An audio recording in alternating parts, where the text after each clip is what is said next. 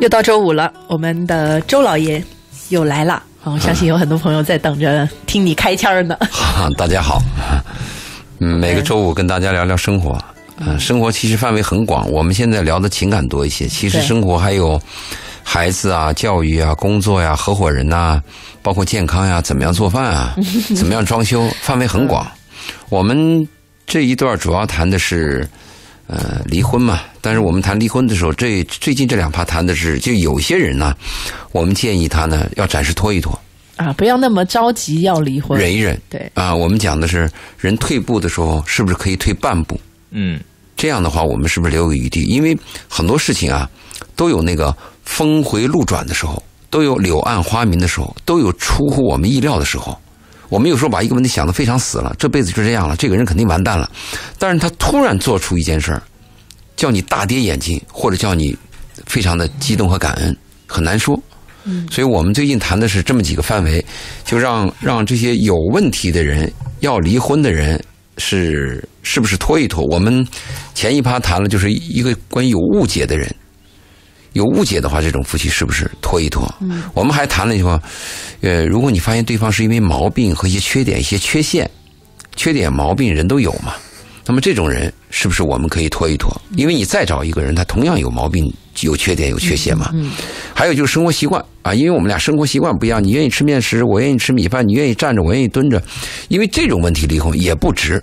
两个人生命能走到一起，能成立一个家，是来之不易的。所以呢，我们谈到这个了。还有一种人，我们在上一趴谈到了，就如果你已经不想结婚了，你也认定我不想结婚了，我这辈子就结这一次婚，你可以不离婚。甚至我们还出了个馊主意啊，哪怕你出去啊，出去住。分居住都可以，这个家存在和不存在，在你的心里边有一个衬托，不一样。你不要小看那张结婚证。但是这个主意啊，这个我我们自定义为馊主意啊，反对，因为它对另外一方会造成你 你不可控的伤害啊。你注意，也许另外一方也正中下怀，很难讲。现在这个社会的变迁和个体化的这种差异啊。远远超出我们最初那种统一的想法。嗯，你在二十年前，上个世纪，我们大家会有一种价值观，会对一个问题有一个共同的认知。现在不是的，现在有很多这个 surprise，完全超出你的，你的那个。不知道别人的大脑里面究竟在想什么，是吧？不知道，所以我就说那个，这辈子不想结婚了，有孩子也结婚，因为人生啊，人生很多人是不适合结婚的，而且婚姻它是一个。非常艰巨的一种男女关系。你想两个人，你有你的生活轨迹，咱们俩在某一个阶段突然认识了，因为我的荷尔蒙，因为我的家庭，因为我想成立一个家，我想生孩子啊，你也有这个想法，咱俩凑到一起了，过一辈子，一辈子都这么想吗？太难了。所以呢，你结过一次婚，离了婚了以后，不再不再想结的人，我建议不必着急离婚。你办那个手续干嘛呢？除非你有下家。除非有另外一个第三者逼婚，那咱们另当别论了，是吧？啊，还有一个我们谈到就是，上一趴谈到了还是有那个经济依赖的，比如说你们俩因为钱的问题啊，因为生活这个经济上必须要相互依存的这种关系，你别冲大，别那么嘴硬。好家伙，你别看这家离了一个人，有时候真的是不一样啊。你男人离了女人，你再去找一个帮你看孩子的；女人离这个男人，你再找一个男人帮你供房的。不是那么简单的事儿，还有个最后我们谈的上一趴最后谈的一个问题就是父母干预的，很多家庭本来自己过得好好，但是呢爹妈过来了，这个老人好心啊办坏事儿太多了。他来了以后呢，一个是有些子女呢想孝敬父母，我在深圳嘛有了啊一点天地，有那么一间房，连炫耀带孝敬把 把老人接过来了，接着这问题就发生了。嗯，老人嘛是过度关心，而且是有那个深入的切入，还有那个积极自由主义，再加上权力的介入，这个家庭。石老爷，你这说太深了。其实老人的想法就一个：这是我儿子家，这是我家，或者这是我闺女家，这就是我的家。最重要的，老人 老人还有个底气，我为你好，这个很厉害。我我为什么这样子？我是为你好，你还不理解吗？这个很厉害。这个老人干预的问题，如果影响到夫妻关系，我建议你们要一定要要坚守。啊，跟老人保持好难哦。跟老人保持物理距离。那老人不干呢？那你要不要孝顺呢？那老人哭抹着眼泪说：“那我把你养大了，你连跟我一块住你都嫌弃了。哎，对对对，天下怎么办天下没有这个完美的事，甘蔗没有两头甜嘛。但起码我们做节目的时候，要让这些年轻人，或者也不见得年轻的人，他们在离婚的时候，你要分清一下你什么原因导致的。OK，如果是为父母，注意这个问题啊，离了婚真的很可惜。你想这么大再再有千世界，下一段婚姻，那还可能因为父母发生同样的结局。下一段婚姻那是 N 年以后的事儿了，而且很多过了三十岁以上的女人，你不要考虑下一段婚姻。你有了孩子这么，现实，来，你结了婚，你试试看；你离了婚，你试试看。你以为那下段婚姻好来啊？你不要说婚姻了，你找到一个能跟你拉手拉两个月你不烦的人都很难呐。你 还怎么下段婚姻呢？到最后上一上一趴，最后我们谈到一个，就是因为性的问题导致离婚的啊。嗯，这个问题我也反对。啊，虽然说两性关系在性的关系在婚姻当中占了一个重要角色，但它不是一个必需品。因为你跟家庭、跟你的孩子、跟你的责任相比下来的话，这个问题啊，因为这个不和谐离婚，那就更糟糕了。我呢收到很多咨询，就是有几个、有几个、有几个点，嗯，一个是女人怀孕的时候，这个两性关系、夫妻两人会发生转弯儿比如说原来很好，开始就变糟了，或者变淡了，嗯，甚至有一方，大部分是男方，会出轨。对，他在这个性的这个寂寞的地方，他会有新的出现。但是这个性的问题很很奇妙，我们有时候讲的简单，它好像就是一个荷尔蒙，不是这样子的。这个人和人之间性的关系，它会带来那个情感，它会有一个良性循环。那接着呢，由于你这边呢，这边这个家庭关系跟夫妻关系，它有个空缺，这个空缺呢，它又造成一个恶性循环。啊，比如说，呃，女性的在这个问题上的缺失，会导致她的一种内分泌的失调。内分泌失调以后呢，她就烦，烦的结果就叨叨，叨叨就看不惯。叨叨是这么来的，长见识。对，很多你你别看很多问题，它不是修养问题，它是心，它是生理问题啊。你比如说啊，你看贝贝，咱们假设一下啊，一个男人身边，好家伙，有无数的靓女，而且经济条件也很优越，你说他抑郁吗？如果你身边很多俊男天天追求着你啊，你的生活也很好，你这个钱也够花，你说你抑郁吗？当然也有，那是有病啊。大部分情况，人的抑郁和心里难过，是因为一些现实的困难、长期压抑造成的。嗯，我我感到困窘困窘，呃我感到低低人一等，我感到难受，但是我又无处倾诉，同时我还要装出一个强者，这样的 生活把你折磨的就变成抑郁了。所以因为性的问题啊，我就注意，就是现在很多夫妻关系、性关系糟糕的，或者走向走走走下坡的，这是一个正常现象。没有性的关系的生活，同样可以有一个家庭，怎么不可以呢？完全可以的呀，怎么不可以呢？你是为了家，为了，但这里边有个问题，这个性的障碍有有两种情况，一种属于病理和生理的，比如说我病了，我不行，这是一种情况啊。女方认为你不行啊，小瞧你一点或者歧视你一下，不要紧，她心里不会有疙瘩，注意，这是一种。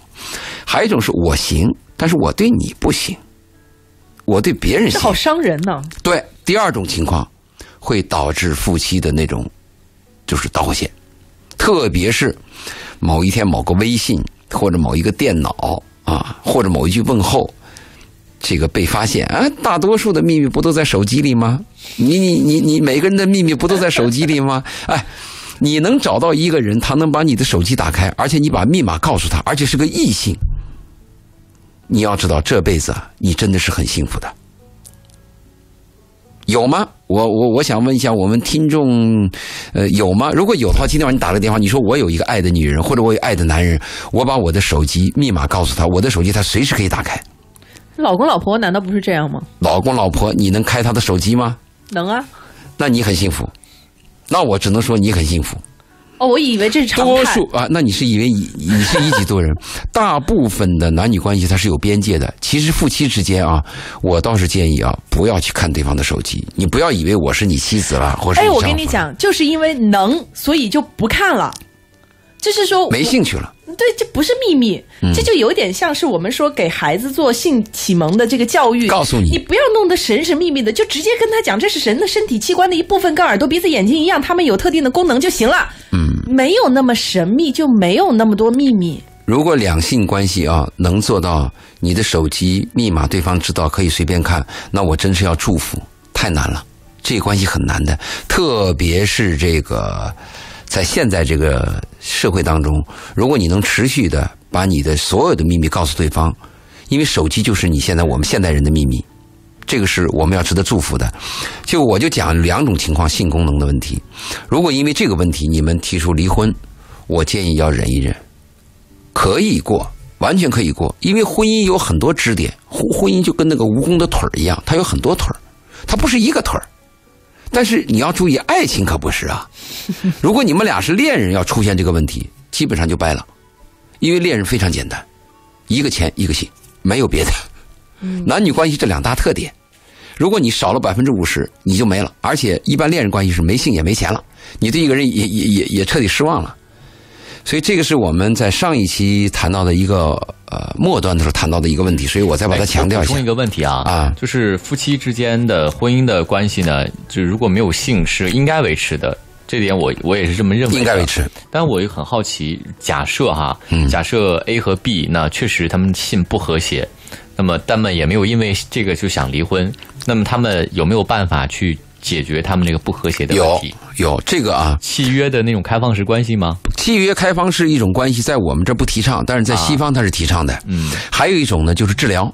啊，我们对这种呃谈到性的时候，我们经常把它认为是个不耻的行为，其实是通过治疗是可以达到某种标准的嗯啊。因为这个性不和谐，它有多方面，它有心理问题的，也有生理问题的。生理的问题去治疗嘛，心理的问题没法治啊。不，心理的问题和生理都可以治疗，往往生理障碍啊反而比较难。心理问题在成熟的人到一定年龄以后的人啊，它起很大的作用。你比如说，这个男人对你有看法，他的性快感肯定下降，对吧？如果他对你他非常爱、非常喜欢，那他的状态又不一样。所以这个治疗里应该两个都有。心理的治疗往往是一个认识，嗯或者一个看法，会导致天上地下。但是生理障碍的功能，这个不是那么简单的。如果他确实生理上有障碍功能，那治不了就是治不了，我不行就是我不行嘛。嗯，你看着办。只能如果真出现这一类的问题，只能自己尝试着来解决。不是这样，如果出现这样的问题啊，就是我们有没有第三方责任？我不，我我我是一再跟很多这个做夫妻的谈，你要怕就不结婚，结婚要怕你不要生孩子。如果你结了又婚，结了婚又生了孩子，对你结了婚就要对对方负责任。嗯，啊，我们现在讲两性平等嘛，过去我们老谈的是男人对女人要负责，现在我们还要谈女人对男人也要负责。同时，我们第三方生了孩子以后，这个孩子非常无辜，你要为孩子负责。就哎，没有孩子和有孩子是不一样的。那有了孩子啊，因为我俩上床有问题，我把孩子就踢了。你你你说这父母狠不狠？所以在婚前这个训练和辅导，我们缺这一课。我们这个咱们这个文化星空啊，就是在补这一课呢。爹妈不教，教科书也没有，大学也不讲。你说他要拿自己的身体去碰，碰完了也再体会，那生命不就过去了？损失不是很大吗？所以你要为第三方负责。但是注意啊，我们谈的这个坚持一段婚姻，并不是终身的，是不是是一个有期徒刑？比如我们俩因为性的这个障碍问题，或者是我跟你不行，我跟别人行，我我呢，我们的孩子又在一个一个非常敏感的一个环节，我们都爱着孩子，爱着这个家，那我们是不是可以等孩子再大一点？就你有没有必要非要怎么怎么样，你才要怎么怎么样？我们可不可以不离婚，我们就怎么怎么样？就做成作为成年人应该要有责任感。对，所以我要多点考虑，这就是我谈的一个问题。如果单点说因为一个性不行或者一个不和谐我就离婚，这个有问题，嗯，对吧？一辈子没有，或者一辈子想别的办法，这个家也依然可以存续。嗯这不是我的理论啊，这是我因为我做咨询的，收到案例多嘛，而且案例呢，我我的可贵之处在哪里呢？就是凡是跟我吐露心吐露心声的这些就是咨询的朋友啊，他是把底层数据告诉你的呀。嗯那这个底层数据我掌握的多呀，嗯无性婚姻有的是啊。那蔡琴不也很多年吗？那婚姻不一样也存到存续了很多年嘛。嗯，好，我们先请来周老爷跟大家谈一谈婚姻和两性的关系啊。如果你有这方面的困惑或者这方面的问题呢，可以通过两种方式来跟我们进行交流。第一种是通过我们直播间电话八八三幺零八九八八八三幺零八九八直接拨打电话来讲述您的问题。第二种呢，你也可以通过我们的微信公众平台“文化很有料”啊，“文化很有料”，材料的料，料理的料。您在关注了“文化很有料”之后呢，回复“哎，我想问周老爷的问题”，就可以。在节目当中为您实时的解答。同时呢，如果您在节目之后还需要添加周老爷的微信的话呢，您就在我们的公众号“文化很有料”之当中直接回复“周老爷”这三个字，“老”是老师的“老”。呃，我们来看一位朋友的问题哈。有位朋友咨询到这个，请问周老爷，从小缺爱的孩子在成年之后有没有什么表现？有没有相关的参考类的书籍？从小缺爱的孩子长大以后最大的表现就是他不懂得爱别人嘛。嗯，这个是最糟糕，而且是最痛心的。你可以看，我上次举过一个例子嘛。往年我们招工人的时候，还有我有一个朋友，他是他每年招工的时候，他有一个那个培训课，在课的当中有一有一个环节叫感恩，就你们长大了要感恩父母。过去讲到这一课的时候，很多孩子热泪盈眶啊。但现在你去讲的时候，孩子眼睛是呆滞的、茫然的，为什么呢？他们没爹没妈。那个孩子，很多农村的孩子，他的父母都都已经很早就来到城市，留守儿童。他跟爷爷奶奶长大的，他眼睛是呆滞的。这个有很多爸爸妈妈在这一块会有误解，他们会觉得爷爷奶奶也是爱孩子啊，两回事那完全那溺爱和爱和陪伴是完全不同的，而且很多爷爷奶奶对孩子那个溺爱会给孩子带来很多毛病。嗯，但其实好多有爸爸妈妈的孩子。缺爱也缺得很严啊！那是你爸妈糟糕，一个是你爸妈关系很糟，还有一个就是父母他不懂得教育孩子。这个爱别人啊，是一定要经过教育的。人生先人天生是爱自己的，但是要懂得爱别人，这个是很重要。所以我们一再鼓励妈妈一定要培养孩子爱妈妈。嗯，因为孩子爱你，他是一个成熟的过程。首先，孩子要学会爱妈妈，其次会爱爸爸，接着爱爷爷爱奶奶，其次才可以爱同学，才有博爱。如果一个不爱妈妈、不爱爷爷、不爱奶奶、不爱生命的人，他有一天爱上你是很危险的呀。他把你占做成一个私有物，就是不与不许与陌生人说话的那种爱，那是非常可怕的。嗯，如果先天这个孩子缺这一刻，那他最糟糕的就是他对爱的感知是没有的。而一个人活在世上最大的意义就在于爱。如果这个世界上一个人不懂得爱，或者是没有爱，那就是肉体蛋白嘛，就是你每天吃饱了喝足了维持你的肉体蛋白嘛，那是非常可悲的事嘛。因为人生没有意义，人生就是生下来活下来死下，接着就是死去嘛。他就这么一个，就跟那个病毒的繁衍一样嘛。但是你在这个过程当中，你有了爱，注意，你有了爱，你的一切都有意义了。你的付出，包括你的煎熬和吃苦，都有意义了。情感与人类的意义啊。好，我们的直播间电话是八八三幺零八九八八八三幺零八九八，我们接入今天第一位朋友的电话，孙先生你好。哎，你好。嗯，你有什么问题可以直接说。那个，我现在是也是遇到夫妻之间，嗯，不和的关系。因为我们结婚也快快十年了吧，十年现在小孩有六岁，但是老婆一直在内地，从怀孕之后就在内地了，没有出来，没有在深圳。现在是我一个人在深圳。去年吧，去年就是就是老婆吵着要跟我离婚了，但是我又想着小孩这么小，就很不舍，所以一直拖到现在。他呃吵着离婚，有没有一个具体的引发的事件？比如说因为钱的问题，因为回家的问题啊，或者因为看父母，他有没有一个具体的事件？这是我的第一个问题。第二个问题是，他提这个离婚。是反复谈，还是因为吵架谈了一次就不再谈了？这两个问题我想知道。主要就是因为钱的问题吧，以前是导火索。啊，是你给家钱，给家里寄钱。说过一次，说过很多次。急切吗？嗯。他离婚的这个心情急切吗？就非常着急吗？希望你马上离吗？对，马上离。去年过年前吧，过年前我不是过年回家了，回家我就最开始说说是因为我对家庭照顾照顾不不没不不照顾嘛，然后我就想着我在我就回老家，我就不出来了，待在家里，他就不同意，就必须要逼着我去办离婚证。啊后面我没同意办，然后他就起诉到法院了，起诉离婚。他你这个钱的问题是怎么引起的？是你给钱给的少，还是原来答应了个数字，后来比这个数字给的少了呢？有没有个具体的问题？嗯因为前面也说过几次嘛，让在老家还要买个房子嘛，买个房子，我在这边做点生意嘛，但是生意也是这两年不景气，也亏了一些钱，然后就买房子这件事情就没有做到嘛。啊，明白。那那你的妻子和你的年龄相差多少？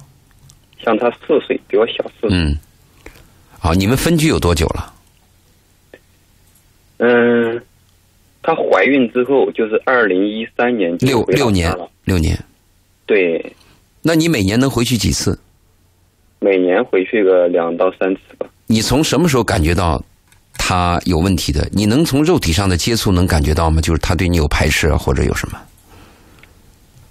前年过年都还好，今年一去年就去年开始，啊，那你妻子什么职业？她在家里面是做那种的，嗯、就是卖小孩衣服的那种。啊，这样子的，嗯，咱们通常这样讲吧，就经验谈啊，按经验谈，一般一个女人在短期之内，呃，非常剧烈的提这个离婚，一般来讲是第三者吗？对有问题，啊就是红杏出墙，一般是这样子的。一般比较保守的女人，胆儿小的女人，她没有下家的话，她轻易不敢这么提。而且呢，往往在这个第三方啊，就是这个男性会给她出主意，呃，会给她一个支撑的力量，这是通常的情况。一般女人提离婚是在吵架的时候，很愤怒的时候会提这个事儿。那是情绪情绪的问题，对。但是如果这个女人很冷静，在短期之内很快的谈这个问题，而且她在肉体上跟你有排斥，她没有一个具体的事件。当然，那个具体事件买房子时间也长了啊。通常是因为有外力，有第三方的出现，而且这个方一出现更糟糕在哪里呢？他这个妻子的职业，你知道，他是个做生意的。做生意的女人一一旦碰到钱，出差的机会比较多，她经常出差。她还不是这个问题，就是一个女人她碰到钱做生意，一个女人做财务或者做一些技术人员或者做幼师和做生意是不同的。人只要一见到钱，好多问题就会变质。男人碰到钱会被钱改变，女人碰到钱被钱改变的可能性更大。所以在这个问题上，我就提醒你，你要注意，你有没有听到一些什么风风雨雨的事儿？如果你没有听到风风雨雨的时候，你在讨考讨那个考虑跟他离婚的时候，你要把这个因素考虑进去。如果女方坚持要跟你离婚，那唯一的问题就是怎么样对孩子了。通常来讲，一个女人要是红杏出墙或者心有所许，呃，移情别恋，她回头的可能性是比较低的。而且，女人经常是做生意的女人，她是以成败论英雄。比如你这两年经济比较差，生意比较差，但他而身边另外一个男人呢，生意比较好，嗯，那你呢就更糟糕。我们不怕一个女人对我有意见，我们特别怕的是女人小瞧这个男人。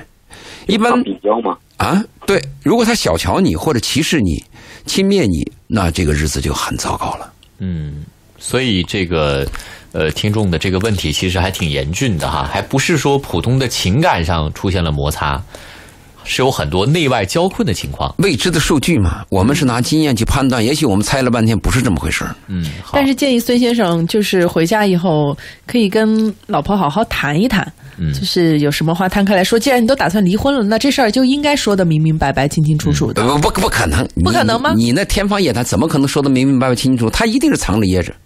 离了之之后再是不是说。只能打感情牌了？小孩的感情牌，我要是孙先生，我这样的，我是这样，因为你因为女人否定了我嘛，咱们应该有自知之明嘛，我何必要热脸贴个冷屁股呢？而且这个东西不能强求嘛。呃，我作为一个男人被女方否定以后，我的第一反应就是我不行，我撤出来，我不耽误你，这是我的第一反应。第二呢，第二反应呢是孩子怎么办？嗯，我可能会争取这个监护权，哪怕再苦一点的，我要带孩子。但是他都不回家，那你就回呀、现在要改变，要变，要要要要要变。但我觉得孙先生争取这个孩子抚养权的机会非常的小，不六岁以上可以，如果在两岁以下，但是孩子一直跟着母亲长大，这是第一。第二，在这么长的时间里面，孙先生没有什么太多的机会接触到孩子，不能给他一个熟悉的成长环境，在法院当中，这个一定是考量在里面。啊、也是个问题。对，这是一个非常现实的问题。那孙先生就是唯一能够建议的，就是我要是孙先生的话，我只是牵挂这个孩子，离不离对我无所谓了。而且我即便是婚姻还存在，也是名存实亡了。但是怎么样对孩子，我愿意跟妻子好好谈一谈。谈一谈，我同意离婚，我同意你的要求啊、你说我不行，我就撤，呃，我也不耽误你。但是我们的孩子是不是我愿意作为你一个帮手，把这个孩子抚养长大？如果你暂时不结婚的话，我们是不是先内离婚？就是我们把这个法院手续办了，但是对孩子呢，我们先隐瞒。如果你要急于离婚，你要跟另外一个人结婚，那我就协助你离婚，但是我们尽量给孩子晚一点说，那只能做到这一步了。好，能那谈就是希望对孙先生有帮助。那我们先进广告，广告之后来继续来说。您可以通过两种方式来跟我们进行互动和交流。第一种是通过我们的直播间电话八八三幺零八九八八八三幺零八九八，同时还欢迎您通过我们的微信公众平台“文化很有料”，材料的料，料理的料。一曲佳音，觅一份心情，文化星空，敬请共赏。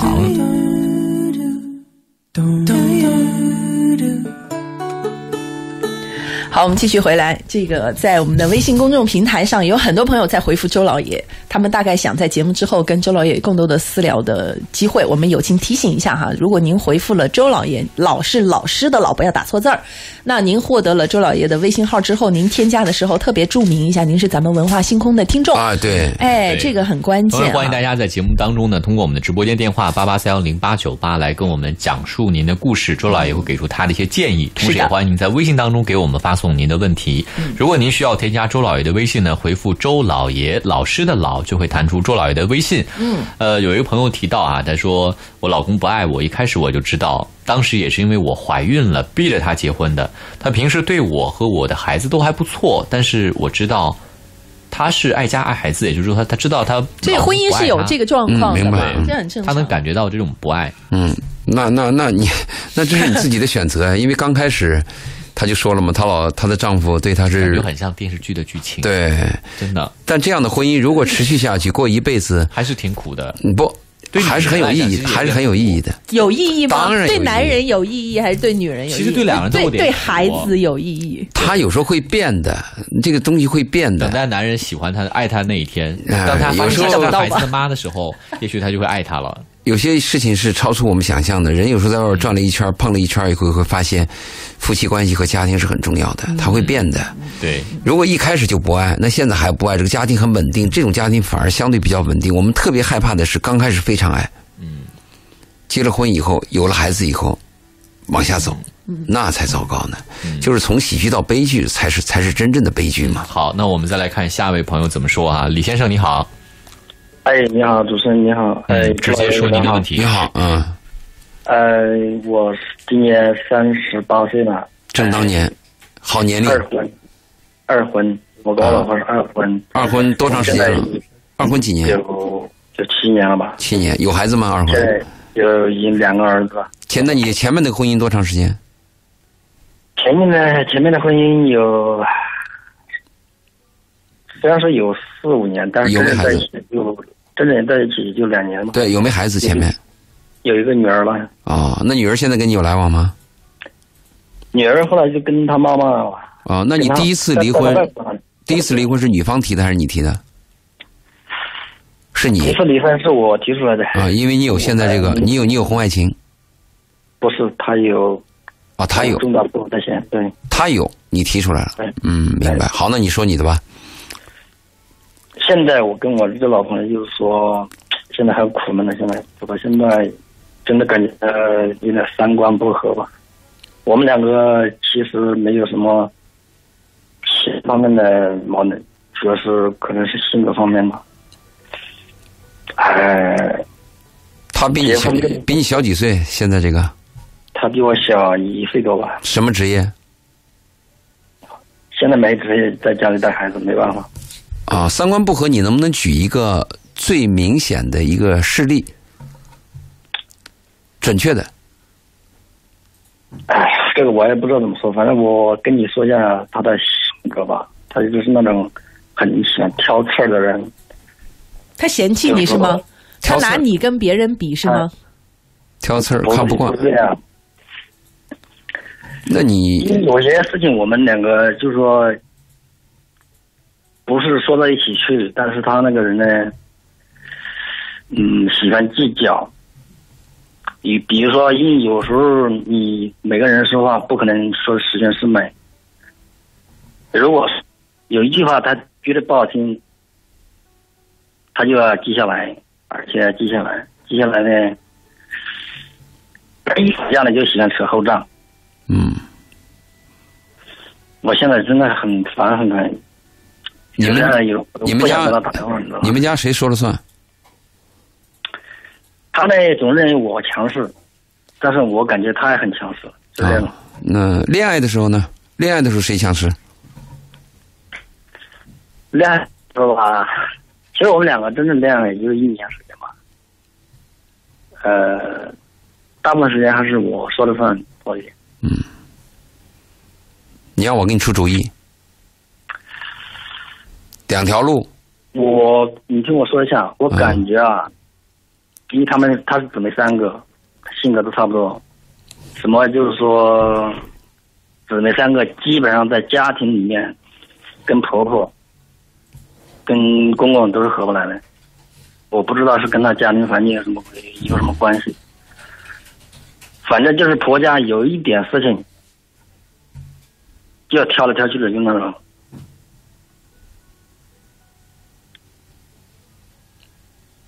听明白了？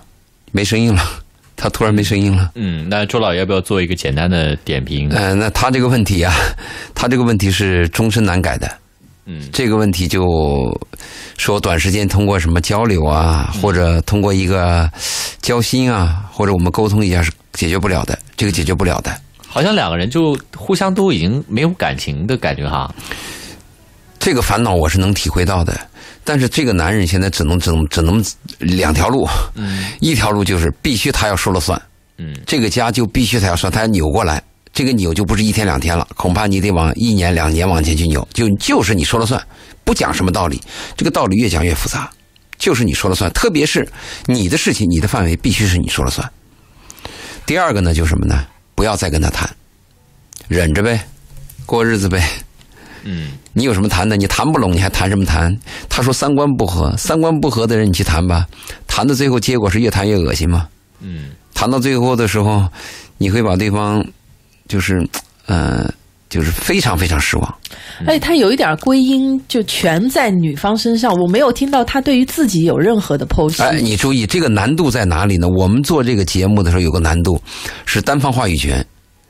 就我们说话的时候呢，他在听，他在说他，我们在听，我们听不到女方。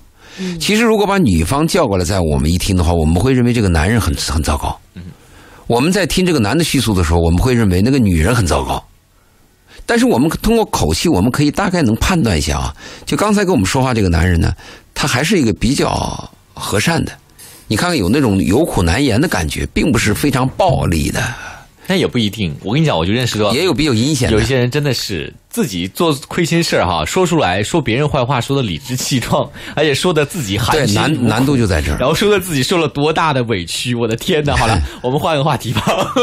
好，刚才呢，有一位那个朋友谈到了这个，她觉得她丈夫不爱她，我们也简单的说了一下，她补充了非常重要的信息啊。她说呢，前两天他们吵架，男方一直说在忍着她，问女方能不能给她自由，女方说不可能，男方说那你愿意耗我就奉陪，反正所有的我都经历过了，对于爱情我也不奢望了，跟你在一起最大的好处就是我不用付出感情，可以专心做自己的工作。